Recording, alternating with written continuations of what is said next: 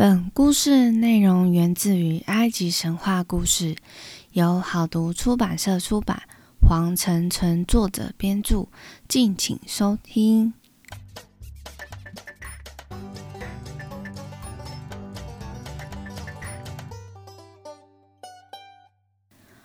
欢迎收听翻译机说神话，我是翻译机。耶耶耶！今天是埃及神话故事小故事的最后一 part 了。下一次的国度就是要到北欧。那北欧的小故事特辑呢，就是会以长故事然后来做分级，所以每一集中的小故事其实都有相关哦。所以如果说你如果是从第二集的小故事开始听的话，你可能就会听不懂，你可能就要去听第一集的小故事，你才会知道我在讲什么。那所以呢，北欧的小故事就还是会有啦，那只是会用这种形式跟大家见面。那希望大家可以期待一下北欧的故事哦。今天呢，一样有三则故事要跟大家做分享。那话不多说，我们就开始来说故事吧。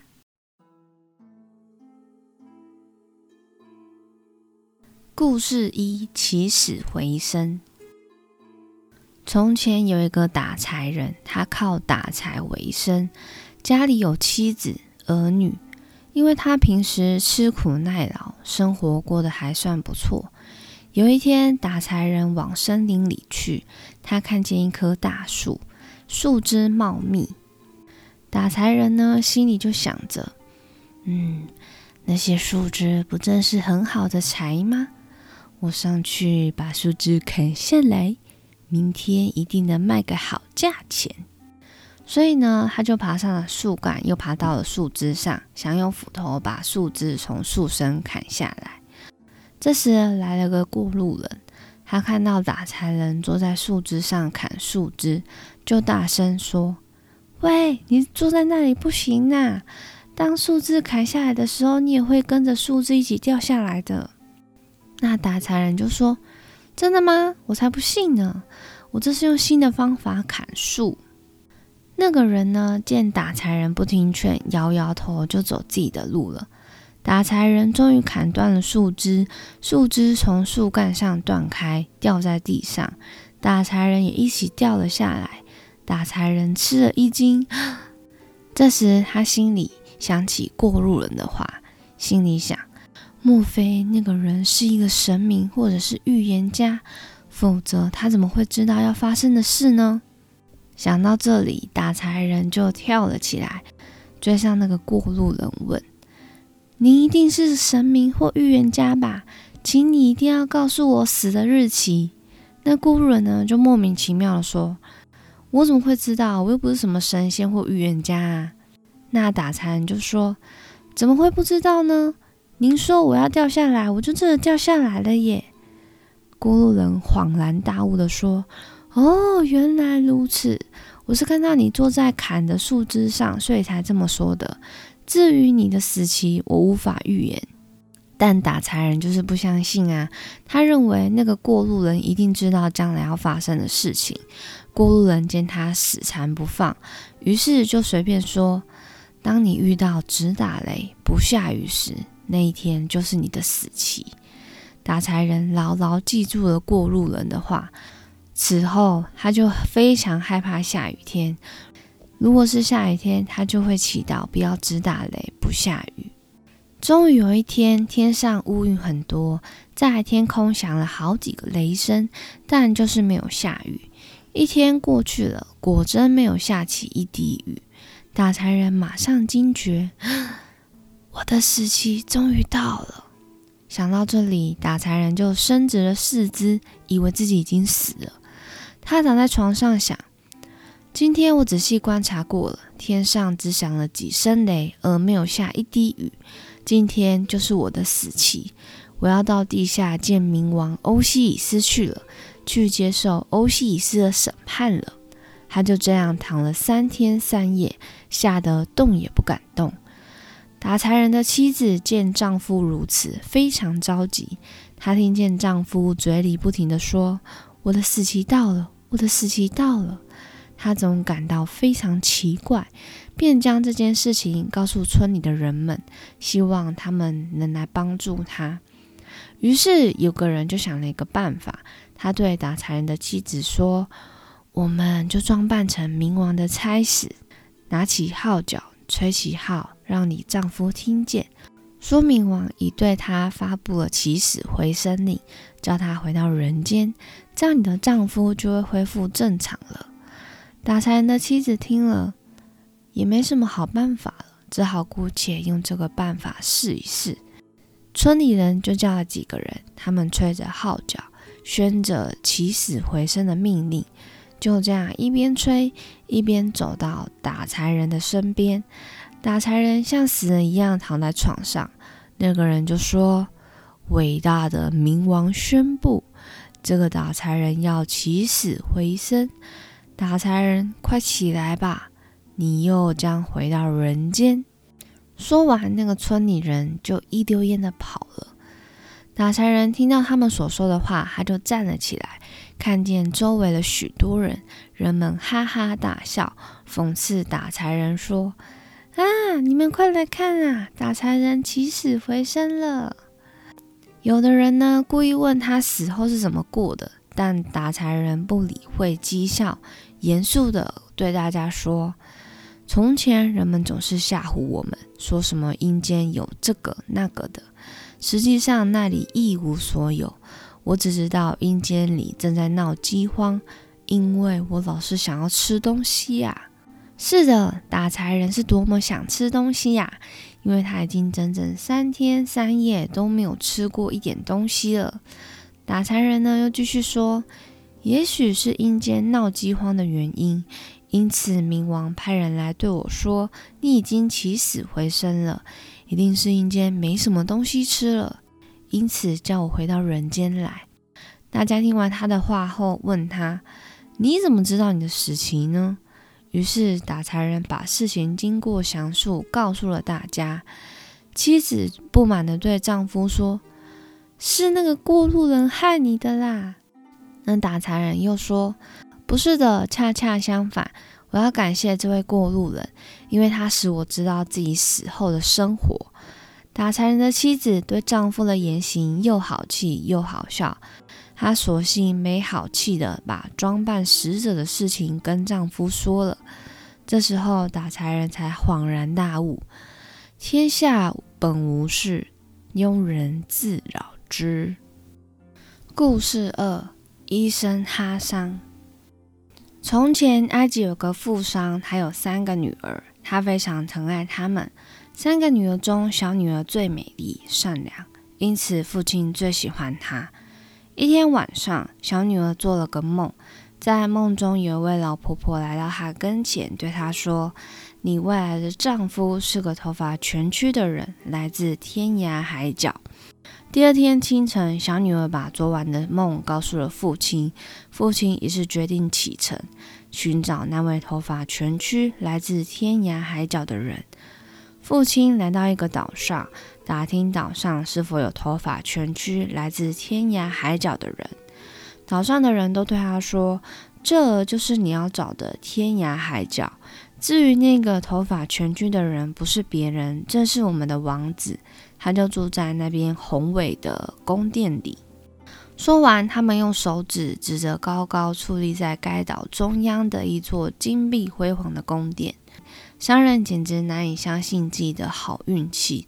当他被引荐给王子时，他拿出精湛的各色锦缎和香料。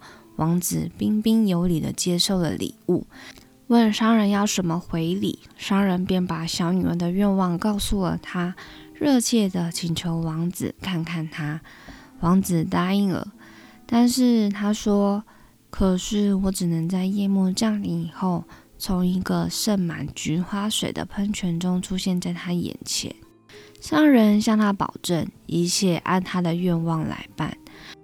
他一回到家，就把他遇见王子的事情告诉小女儿，叫她做好准备，待夜幕低垂时，在盛满菊花水的喷泉里迎接他。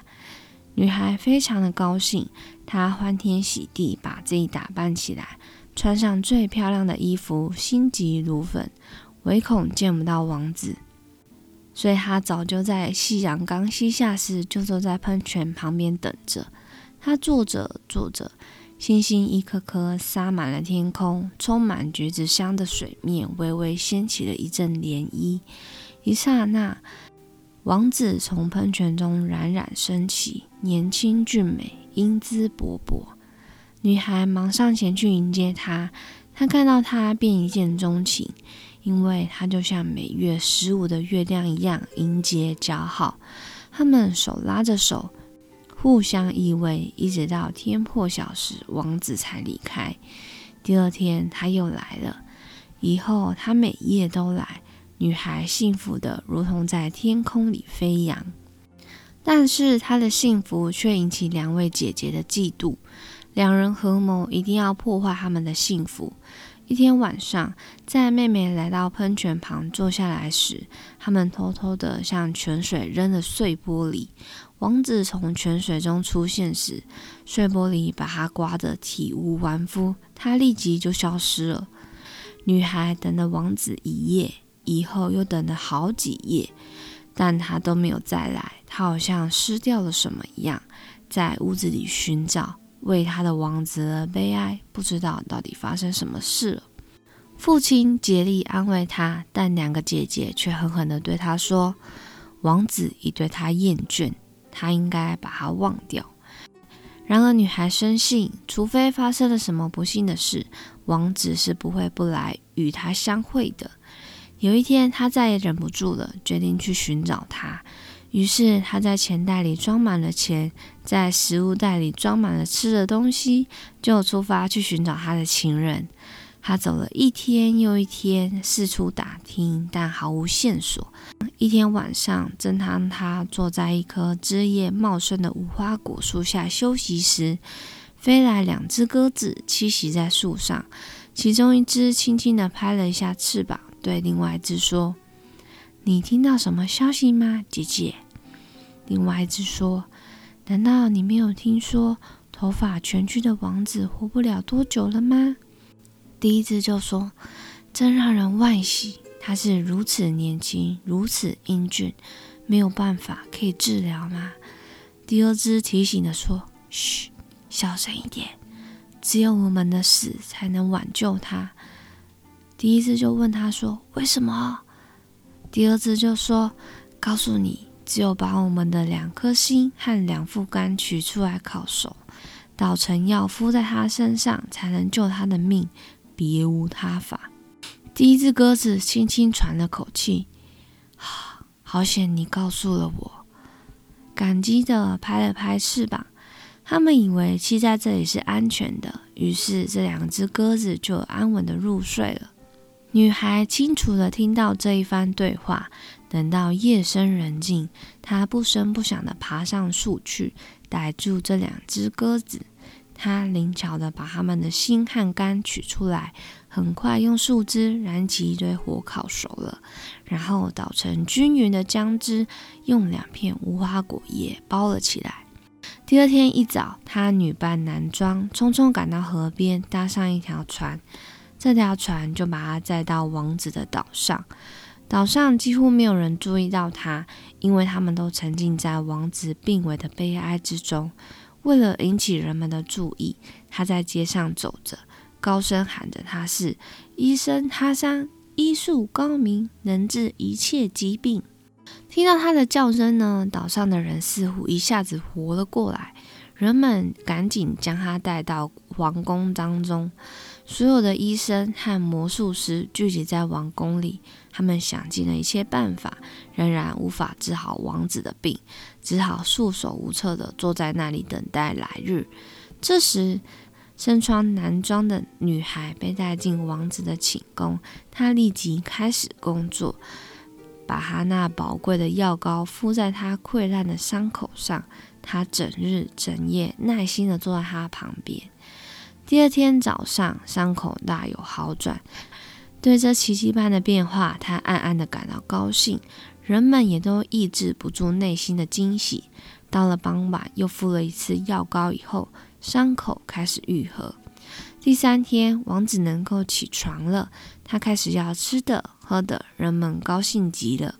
王子十分感激医生哈桑救了他的命，便问哈桑要多少报酬，但是哈桑拒绝了。哈桑对王子说：“我只希望我们两人在一起喝一盘糖粥。你跟我说你身上的创伤是怎么得的？”王子呢，就要了一大盘糖粥，与医生哈桑边喝边讲。他就黯然地说：“我不明白。”他为什么要这样子对我呢？我爱他，而且想娶她为妻，可是他却……哈桑急切地问：“那么现在呢？”王子就说：“现在我要去把他找到，可能就在今天晚上。我要报仇，以其人之道还治其人之身。”假扮哈桑的女孩听了很伤心，她猜想可能是两个姐姐搞的鬼。说完，两个人就分开了。女孩回到家后，确信是她两个姐姐把碎玻璃扔进了喷泉当中。她痛骂她俩密谋破坏她的幸福。两个姐姐羞愧满面的承认了错误。然后她彻底清除了喷泉中的水，又重新注入晶莹的菊花水，准备迎接王子。确实，夜色降临不久，他从泉水中出现了。与往常一样英俊，王子还没来得及开口说话，女孩就走上前去对他说：“我以与你一道享用堂中的哈桑的名义恳求你，听我说吧，我把一切告诉你。”就这样，王子得知原来是他救了自己的命，他从来也未曾伤害过他，于是他把他带到天涯海角，生儿育女。永远过着幸福快乐的日子。故事三：最富有的乞丐。以前，埃及有一个商人，他非常富有，拥有无数的家禽和牲口，有无边无际的田地，家里金银珠宝都数不清，谷仓里堆满了粮食，在全国也许是最富有的人了。埃及各地的人都要来看看这个富商的家。看看这个富商怎么生活，是个什么样子的人。这个富商非常善良，是一个慈善家。他经常把自己的牛羊衣物送给穷人，还供应粮食给没有东西吃的人。于是人们都说他是个大善人，是贫苦人民的救星。人们对他都很尊敬，大家都希望他的家能够继续兴旺发达，他能长寿。然而，有一年埃及发生了旱灾，人们没有一点粮食收获，大家都饿着肚子。这个富商看了这般情景，便把自己的财产和牲口、粮食都分给了受灾难的人们。从此，他的生活不再幸福了，财产没有了，牲口没有了，谷仓也空了。这个富人变成了一无所有的穷人，他的身体一年比一年瘦弱了，不久竟变成了一个可怜的乞丐。虽然富人为了拯救穷苦的人们而变成乞丐，人们还是非常尊重他，经常拿出家中最好吃的东西给他。可是，并不是所有的人都知道富人的不幸。有一天，埃及的法老听说有个富商的家非常富有。而且生活的很幸福，决定亲自去他家看看，到底是怎么样生活的，他到底有多富有，有多慷慨呢？法老和几个大臣带着随从浩浩荡荡的出发了。他们一到富商居住的地方，便叫人去打听一下商人的住所。随从碰到一个瘦瘦的衣衫褴褛的老头，他就问说。这里有没有一个富商？如果有，请告诉我们他住在哪一家。老头回答说：“有的，他住在村子里。你进这个村子，那里的人们就会告诉你们的。”于是随从回去禀告法老。法老一行人走进了村子，他们就问村民说：“我们的陛下来到村子里了。我们尊敬的陛下想看看那个富商到底多富有、多慷慨。”生活的怎么样？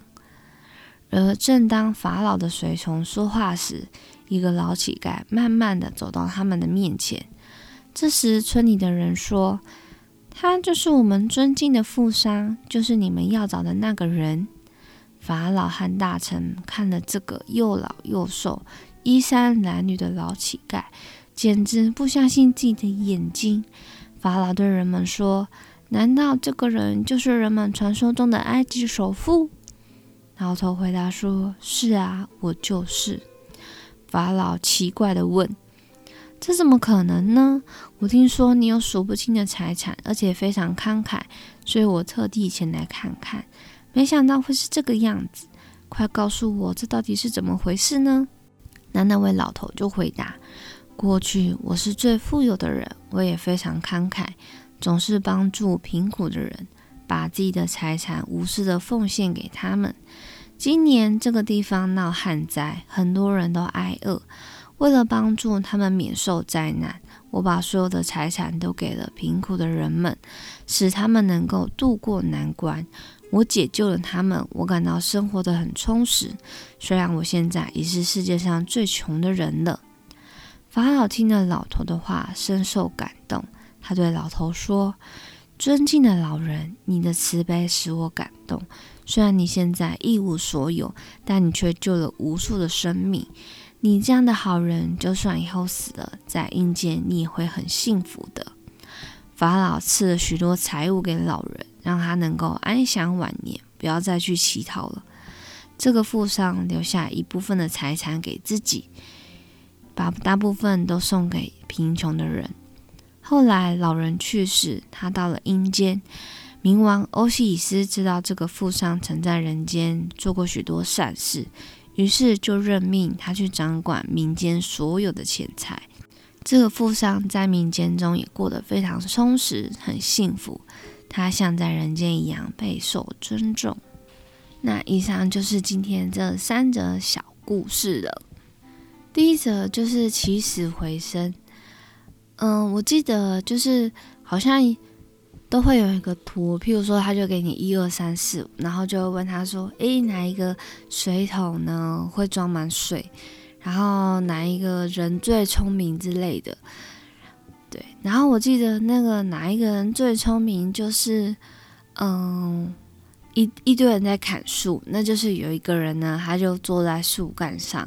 然后就砍了，就是他正在住的那个树枝，这样子，对，就是这个就这就让我想到那个故事。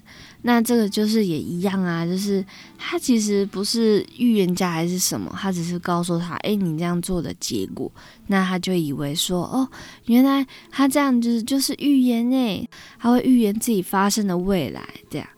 那其实那个人之后也烦到不能再烦了，所以他就随便糊弄他一个，结果他真的就相信了。所以呢，真的就是庸人自扰了。那故事二是医生哈桑，这是一个爱情的故事，感觉就是小故事都有一个套路。譬如说，三个姐姐一定是最小的、最美丽、最善良，要不然就是最大的。然后其他呢，两个呢就会负责捣乱啊，这样子。那之前我们有提到过一个小故事，是蛇女婿嘛。蛇女婿呢，也是有两位，也是有两位女儿。那也就是大的呢，就比较嗯善妒啊，然后听到那个听到那个丈夫是那个村长，然后就赶快迫不及待去，然后想要见到他，就做事很粗糙。那后来就是还是小女儿去这样子，感觉这就是一个童话故事的套路之一。那第三个就是最富有的乞丐，就是。我觉得可能是要传达，就是人们都要多做善事啦。我我有跟大家说过嘛，我们是在医院工作，然后其实有一些人都会跟我们说啊，你是在做善事这样子，因为我们的工作就是要帮助比较不方便的人，然后呢，要帮助他恢复到他以前生活的功能这样子。